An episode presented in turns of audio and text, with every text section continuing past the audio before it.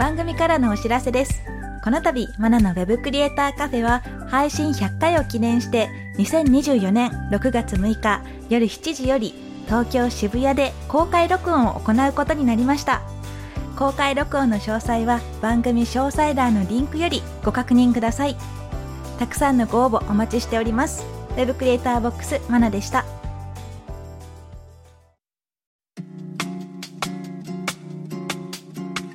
のウェブクリエイターカフェ。ウェブデザイナーでウェブクリエイターボックスを運営しているマナです。ウェブ制作を勉強中の駆け出しちゃんです。この番組では Web コンテンツ制作で役立つ知識やノウハウ、キャリアのお話をしていきます。今回のテーマは Web 制作とマーケティングです。今週もゲストには株式会社アルテガ代表の平尾誠さんにお越しいただきます。それではゲストをご紹介します。平尾さん、簡単に自己紹介お願いします。はい、株式会社アルテガ平尾誠です。どうぞよろしくお願いします。はい、それでは平尾さん、今週もよろしくお願いします。お願いします。よろしくお願いします。駆け出しちゃんがね、あの、ぜひ聞きたいというお話の、はい山田ラストラブっていうサイトがありまして、山田さんという山田和樹さんですかね、うん、の方の婚活サイトを平尾さんの方がディレクションして制作もされたんですかね？そうですね。デザイン僕がやってますね。あ、なるほど、なるほど。で、この、あの、平尾さんの会社のアルテガさんの方で全て作ったというサイトなんですが、はい。こちらをですね、そもそもやろうとしたきっかけというか、うん。これってお知り合いだったんですかね、もともと？あ、そうなんですよ。彼はですね、うんうんあの、実は僕、個人的にというか、あの、会社立ち上げる前からずっと、駆け出し未経験の方にずっと月謝をいただいて、ひたすらコーディングを教えるっていうことをずっとやってるんですね。まあ今もやってるんですけど、あの、420人ぐらい今まで教えた中で、うん。彼が実は一人目だったんですよ。ああ、そうなんですね。で、僕がそういう人に教えることを始めますっていうのをツイッターでまあ告知したら、まあ、あの、真っ先に申し込みをくれたのが彼で、うんで、彼は半年以内にこういうプロセスで、スケジュールで、こういう風になってこれぐらい稼ぎたいですっていうのを僕にすごくプレゼンしてきたのをすごく覚えていて、で、まあそのこともあって、まあ僕の弟子第一号が山田さんであるっていうのが一番大きいかな。まあその後もね、あの彼フリーランスのフロントエンドエンジニアとして、まああの制作会社さんと、まあ、仕事をしてたので、僕も小さいプロジェクトとか、彼一人で賄えそうなものはお仕事として依頼してました。うんうんうん、なるほど、なるほど。じゃあもう結構長い付き合いなんですね。そうですね。長いですね、もうかれこれ。あ、そうなんですね。で、それを見ていて、結婚したいんだよね、みたいな話が出たってことですか？そうなんですよね。なんか僕ちょうど、その、ちょっと仕事が割と落ち着いてた時に、海外に僕行くんですよって言ったら、僕チェンマイに行くんですよって言ったら、彼が、あ、じゃあ僕もついていきますって言って来たんですよね。もうどこまでも弟子じゃないですか。弟子なんですよ。あ、もうそう、彼結構その、弟子マインドが結構あるっていうか、あの、平尾さんが行くなら俺も行かなくちゃ。あなんかキャラクター的にね、なんか、あの、ちょっと射程キャラなんですよね。可愛がっちゃう感じなんですね。まあ、可愛いやつなんですよ、要は。で、あの、いざ、だから、チェンマイで、なんか、あの、久しぶりやなっていう風に会った時に、最近どうしてたんっていう風に聞いたら、うんうん。いやー、実はちょっと仕事が結構忙しかったりとか、忙しくなかったり、うんうん。で、収入がすごいあったり、すごいなかったり。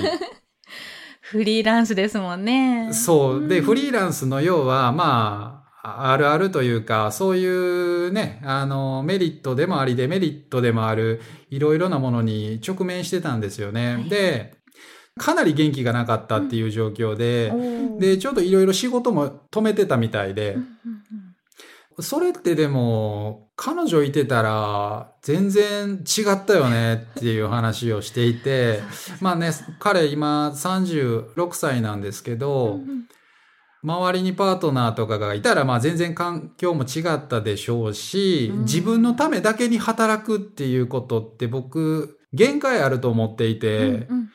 ある程度人のためだったりとか、まあ家族のためとか子供のためとかね、うんうん。あの人それぞれあると思うんですけど、彼はやっぱり自分のためだけにめちゃめちゃ頑張ってきて、で、それでまあつまずいてるっていうのがあったんで、うん単純にそれ彼女がいるだけで大幅に違うだろうなっていうことをまず思ったうんうんうんかなっていうのがあります。なるほど、なるほど。で、それでサイトを作ろうと。そうなんですよ。まあ、でも、うんそう、本人の悩みはものすごくやっぱ深刻で、うんまあ聞けば聞くほど、あの、パートナーがいないっていうのは、ここまで精神的に、あの、食らってしまうものなんだなっていうのを、やっぱり話を聞いてるとうんうん思ったので、で、どうやらもう本当に婚活のサービスというか、うんうん。あの、本当に結婚相談所っていうところに申し込もうと思ってた直前だったんですよ。あなるほど、なるほど。で、まあ聞いてみると結構入会するのに大きな金額何十万っていうのもかかりますし、うんまあ当然それはね、あの結婚約束されたものではないし、そね。こからがスタートなだけでう、んまあいろいろ聞いてみるとね、スタイリストさんがついてファッションのアドバイスまでしてくれるとか、え、すごい。なんかね、どうやらそういうサービス内でいろいろ。準備されているみたいでそう、なんですね。で、そこからやっぱり入会した後も、やっぱり継続的にお金がかかっていくし、うんうんうんそれやったらもうこういう業界にいるんだから、うんで、山田さんもともとそのサイト制作だけじゃなくって前職でうんオンラインショップのはいなんかマーケティング担当みたいなことをしてたんですね。はいはい。そういうのもあって、うんうん僕がデザイン作るから、君がそのワイヤーフレームみたいなものを作って、で、これをまあ僕がツイッターで拡散するから、それで結婚相手探そうぜと。あの、うん十万も払って、うんとりあえず婚活サービスに申し込むっていうのは、その後にしようっていう話をしたんですよね。そうですよね。はい。で、サイト拝見してもすごく、ブランディングがもう本当に成り立っていて、もうなんか知りたいであろう、プロフィールの紹介とかももちろんそうなんですが、はい。動画でインタビューをしていたりとか、そうですね。ですよね。写真もすごく豊富にありましたし、はい。でそういう見せ方もすごいなと思っていて、その辺のアイデアも二人で考えながら進められたんですかね？いえ、えっと、まあ、ベース、ワイヤーフレームを作ってくるのが、まあ、山田くんなんですけど、まあ、彼、サイト見ていただいた通り、めちゃくちゃクソ真面目なんですよね。うん真面目感があすごい出てますね。もうわかるじゃないですか。はい。もうちょっと度が過ぎるぐらい真面目な男なんですよ。はいはいはい。で、ワイヤーフレームを見た瞬間に面白くないなって思ったんですよね。なるほど、なるほど。整いすぎてる。正直なところ、まあでも彼はマーケティング担当だったっていうこともあり、うん L あの LP のね、うんそういう骨子みたいなものは作り慣れてるんですよ。はいはいで、上からコンバージョンのエリアとかちゃんとこうボタンを何回も表示させたりっていう、うんそのまあマーケティングの定石って言われるものに関しては、うんもうきちっと抑えてるはい。んで、まあこれはね、あの最後まで僕もその通りに作ったんですけど、うん。文章だったりとか、クリエイティブに関しては、やっぱり彼はそこに対してやっぱアイデアがなかったんで。見せ方とかうん、そのユニークに見せるポイントみたいなのは、すべて、まあ、アルテガ側の方で、僕の方ではいはい。やりました。あ、じゃあネーミングの山田ラストラブっていうのも、あ、それも僕です、僕です。はい。あの、ファーストラブがね、あの、ネットフリックスのファーストラブが超流行ってる時だったし、はい。で、なんかね、いろいろこう、ネーミングを考えていたら、そのファーストラブと対極にあるラストラブで行こうっていう話を、まずはしたっていうのと、うんうん。あの、山田ラストラブっていうハッシュタグをつけなければ、うん。なんか引用リツイートっていうところが盛り上がらないだろうなっていうふうにやっぱり考えていたので、うん。まあ、結局、ツイッターが一番最初になって、で、それでダメだったら PR タイムズとかもはいはいガチでやっていこうかなって思ってたんですけもど、う ガチガチのマーケティングじゃないですか。本当にガチガチですね。これはなんか振り切ってやらなかったら多分滑るだろうなって思って。なるほど。そうなんですよ。なので、うんあの動画入れたのもそれですうんし、うんうん。本当にもう僕が毎回ご依頼しているプロのカメラマンさんにご依頼いただきましたし、そうですよね。なんか写真が輝いてますもんね。これもう写真で結構間が持っているなっていうふうに本当に思うんですけど、うん。そうですね、やりきりましたね。で、やっぱり一番先ほどね、マナさんおっしゃっていただいたように、うん婚活のページなんで、うん年収とかもあらわにしていかないと、そうですよね。あの、なんか生々しさがないんですよね。うん。だから最初の方に、あの、年収とかも記載がしていてっていう、うんそんなところの狙いがありました。なるほど、なるほど。だから、あの、インタビューの動画も先ほどちょっと拝見したんですけど、子供は欲しいかとか、はい。これまで何人と付き合ってきたかとか、はい。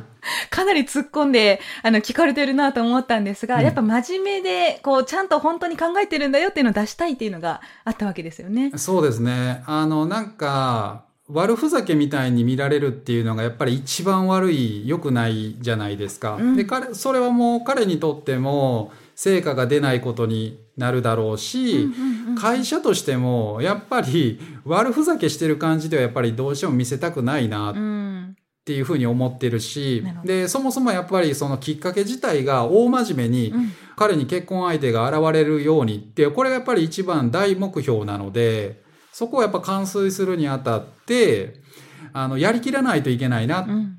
で、まあ、これもね、あの、動画も含めて、そういうふうに思ってました。なるほど、なるほど。結果って聞いてもいいんですか？結果ね、はい。1週間ぐらいではい。200人の応募がありました。すごい。モテ期到来じゃないですか。まあでもあの動画でもおっしゃってましたけど、気軽にね、応募してくださいみたいな風におっしゃってましたからね。そうですね。うんあの、気軽に応募してくれたみたいですけど、はいまあ200人のうち、どうやら150人ぐらいと実際にズームミーティングをしたようで、すごい。で、150人なんで、もう2週間ぐらい毎日、はいえっとね、10人から12人ぐらいと、そうですよね。ズームでお話、おしゃべりをするっていう、なかなかなんか羨ましいけど、ちょっと過酷ですよね。そうですよね。なんかそれが、なんか一日一人とかで長期間にあるんだったらあれですけどね。結構詰め込まだ多分みましたね。楽しいと思えると思うんですけど、多分女性とおしゃべりできて楽しいっていうキャパをね、はるかに超えてる 職業になってますね、そしたらね。職業、職業ですね。で、まあ、どうやら今は話が進んでいおまあ、あの、ちょこちょこ進んでるみたいですけどね。ああ、そうなんですね。まあそこら辺はね、あんまり深掘りせずに、そっとしておきましょうかね、じゃあ。そうですね。多分、あの、後日談みたいなのも出せればな、いいなと思ってるんですけど、ねまあ、ちょっと今はしばらく静観するって感じかなっていうふうにそ思ってます。うですね。あんまりね、ちゃちゃ入れてもね。やばはい見届けたいっていう気持ちはあるので、ぜひうんご結婚報告だけでも。そうですね。いつか聞けたらいいですよね。僕たちもね、ちょこちょこちょこちょこ聞いてるんですよね。結婚できそうって。うん大丈夫です、やりますって言ってるんで。そうですよね。はいそ。こで言えばあの、ハッシュタグの山田ラストラブが聞いてくる気がしまして、そのタグで時々進捗ないかなって覗いてます。あ、本当ですか？ありがとうございます。ガチファンが一人いましたよ、ここに動向をね、チェックしてる動ファンがいます向チェックしながら制作する方をお呼びしてしまった。これね、だから、あの、言ったら、そのプロセスとか、うん。そのデート相手の女性の方はね、やっぱ明かせないでしょうけど、例えばまあ、全国行くっていう風に約束をしてるんで、うん。実際に行ったところの、まあ、待ち合わせの駅だったりとか、そういうのは全部写真に撮っとけよっていう風には伝えてるんですよ。うん。確かに。なんかエモーくエモーく発表してほしいですね小出しにしながらああ、そうですよね。ちょっと小出しにしていけるように、ちょっと山田にも伝えておきます。あそうですねちょっと匂わせてくださいありがとうございます。はい、ちょっと見てみたいですね。それでは、ここでリスナーさんから届いているお便りをご紹介していきたいと思います。ペンネーム、ルッカさんから、えーお便りいただきました。マナさん、駆け出しちゃん、はじめまして。はじめまして。はじめまして。私は情報系の学部の大学4年生なのですが、今、ウェブデザイナーも視野に入れつつ就活中です。ウェブデザインは完全に独学なのですが、マナさんにぜひお聞きしたいことがあって思い切ってメッセージしました。実は情報系なのに、私は入学した時、わけもわからず、ただおしゃれっぽいという理由だけで、量販店で MacBook Air を購入し、ゼミで動画制作をする際も、ギリなくらいのものを選んでしまいました。一応スペックは M1 チップ、メモリ 8GB、SSD ストレージ 512GB のものです。周りは Windows を使っている人が多く、Mac を使っていると、ポッドキャストで話されているマナさんならきっとヒントをもらえるのでは、と勝手に思ってメッセージなのですが、Web デザインをしていく上で必要最低限の Mac のスペックってどれくらいのものなのでしょうか？今の Mac だと、いられ、フォトショもギリな感じがしています。実際よく落ちます。アップルの学割が効くのもあと1年なので、この際貯金を使ってちゃんとしたスペックのものを買おうと思いますので、アドバイスいただけたら嬉しいです。これからもマナさんのポッドキャスト、ウェブサイト、本を駆使して頑張ります。ということです。お便りありがとうございます。さあ、えっ、とですね、まず就活中の方なんですね。で、マックを買ったけれどよく落ちます。どうしましょう？ということなんですが、動画制作すると結構落ちるんですよね。結構止まったりします。特に Air ということなので、MacBook Air で動画制作は結構きついかなっていうのが率直な、えー意見かなと思います。で、メモリ8ギガ、最低16ギガがあった方がいいんじゃないかなとは、よく聞かれたら言ってはいるんですが、M1 チップあってそんな落ちるかなっていうのも、ちょっと不思議なところですかね。入れてるアプリが多かったりとかですかね。で、MacBook Air で動画制作をしてるときに、フォトショーいられとか、あれこれ立ち上げてると、本当に落ちたり止まったりするので、もしやるんであれば、もう一つ一つですね、作業がちょっと分担して、動画制作終わって、落として、フォトショップ使って、落として、みたいな感じにしないとちょっとしんどいかもしれないですね。で、私は動画制作とか動画編集するときはもうほんとデスクトップ一択で、今使ってるのは iMac なんですけど、ちょっと古い方なんですが、デスクトップの方がやっぱり馬力はあるかなっていうのは思いますね。詳しくは Apple Store で 相談された方がいいかもしれないです。申し訳ない。で、あと一つですね、あの、就活中ということなので、今、そうですね、平尾さんいらっしゃるのでちょっと聞いてみたいんですけど、はい。どんなウェブデザイナーだったら雇いたいとかそういうのありますか？やっぱり大学生であれば、うんもう多分ポテンシャル採用になると思うんですよ。うん皆さん実績も経験もないですし、んうん。じゃあこの人どんなポテンシャルがあるのかなってやっぱり判断するものにしてはやっぱり質ではなくて量でしょうね。はいはいはいはい。どれだけ作ったかみたいなのがやっぱりポートフォリオの中で一番重要になるかなって思っていて、うんうんで、ウェブデザインが好きですって口ではいくらでも言えるじゃないですか。そうですよね。なので、実際にそれを実行してるかどうかっていうのと、その実行した上で継続ができたかっていうところがやっぱり、この子が入社した後でうんどういう風な人になるのかなって、やっぱりそれさえあればイメージがつくかなっていう風に思うのでうん、うんうんうん量と継続していることを表現するというかうん、きっちりアピールできるように準備をしておくっていうのが一番重要かなと思いますあとは会社との相性なので落ちてもそんなに気にしない方がいいと思います。あ、そうですよね。はい。あの、一社ダメだったから、もう俺ダメだってなってても、しょうがないので、うんもう次に次にっていけるモチベーションだとか、そういうのも必要ですよね。はい。あすみません、はい。その量なんですけれども、まあ例えばあの架空のサイトを作ってみたり、はい。既存のサイトをちょっと自分なりにアレンジして作り直してみましただったり、はい。そういった類のものでもカウントされるんでしょうか？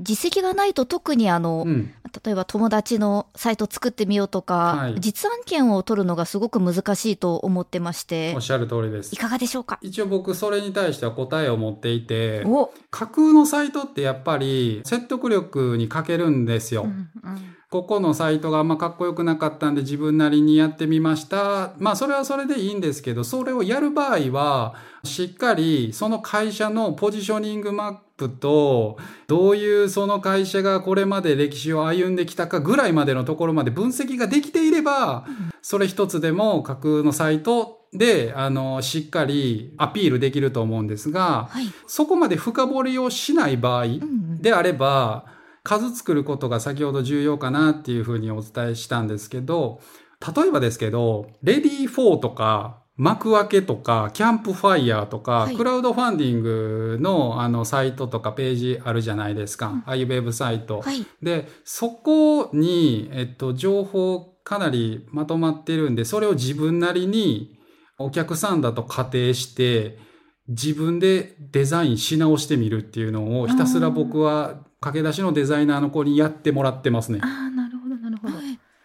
それをやると、まあ実際架空っていうよりかははい、実際にあるし、そこにもう本当に事業オーナーのメッセージが載っているし、うんうんうん。で、まあそれをね、はい。誰にでもオープンにできるようにして見せる必要はないし、まあそれをしたらちょっとある種まずいかなと思うんですけど、ね。あの面接の時に担当者レベルの方に、はい。えっと、僕は私は幕開けとか文章だけしか載ってないですから、ば文章とあの簡易的な画像でしか載ってないですけどここからクリエイティブをスケールさせてビジュアルに落とし込みましたっていうこの訓練を継続的にやっているとまあ上手にもなるし、うん。デザインのレパートリー増えるし、うんうんであしっかり自分なりに人に言われて課題をやったんじゃなくって自分で工夫して自分の学習方法を作ったんだなこの子、うん。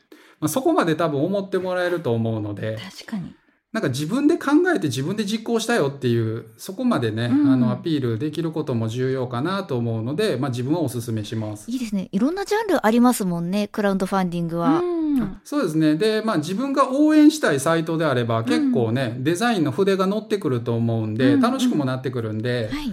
あの僕はお勧めしてますね。ということです。えっ、と、ちょっと長くなって、Mac のお話あんまりしてなかったんですが、ルッカさん、あのー参考になったら幸いです。ありがとうございましたあ。りがとうございました。それでは2週にわたって平尾さんにお話を伺いましたが、平尾さんいかがでしたか？ありがとうございます。あの、はい。こうしてね、実際に山田ラストラブを見た方からお声掛けというか、感想などを直接こう話していただけるととても光栄でしたし、んうんすごく楽しかったです。なかなかこんな機会ないですもんね。はい。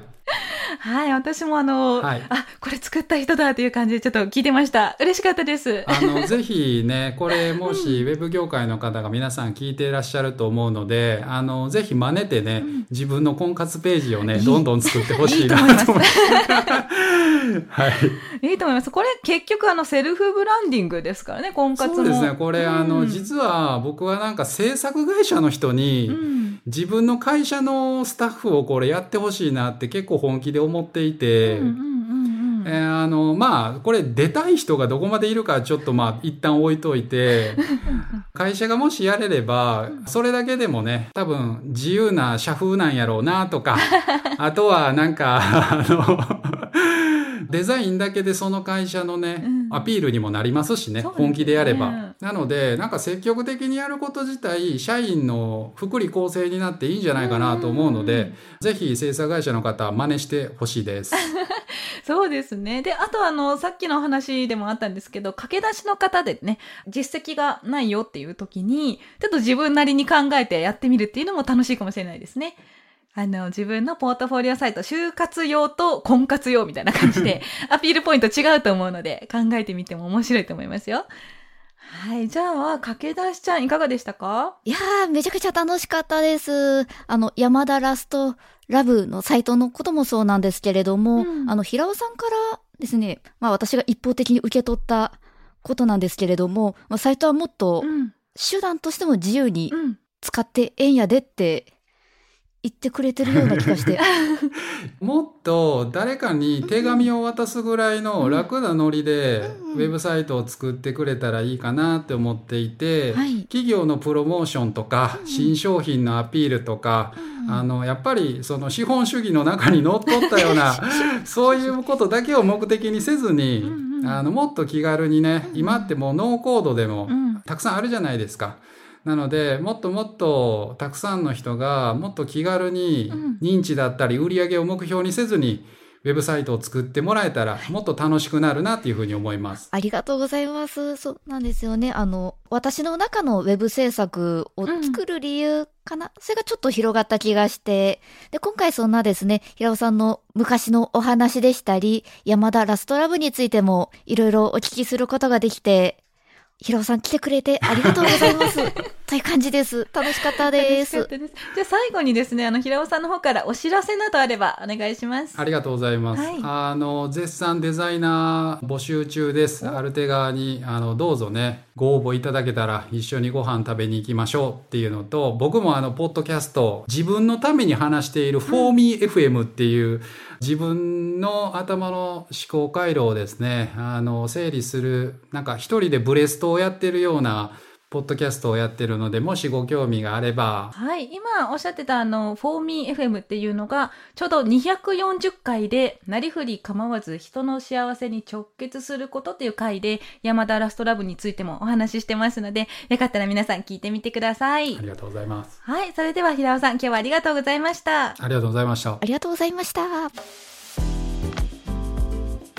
さて、この番組では感想や質問、リクエストなどお待ちしております。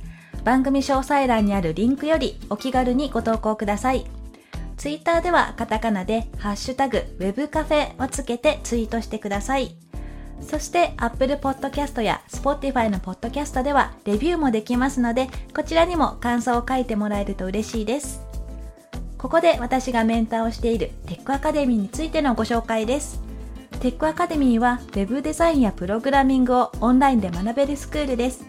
現役エンジニアや現役デザイナーからマンツーマンで学ぶことができます。副業案件の提供を保証するテックアカデミーワークスもあるので、ぜひテックアカデミーと検索してチェックしてみてください。またお会いしましょう。Web クリエイターボックスマナと駆け出しちゃんでした。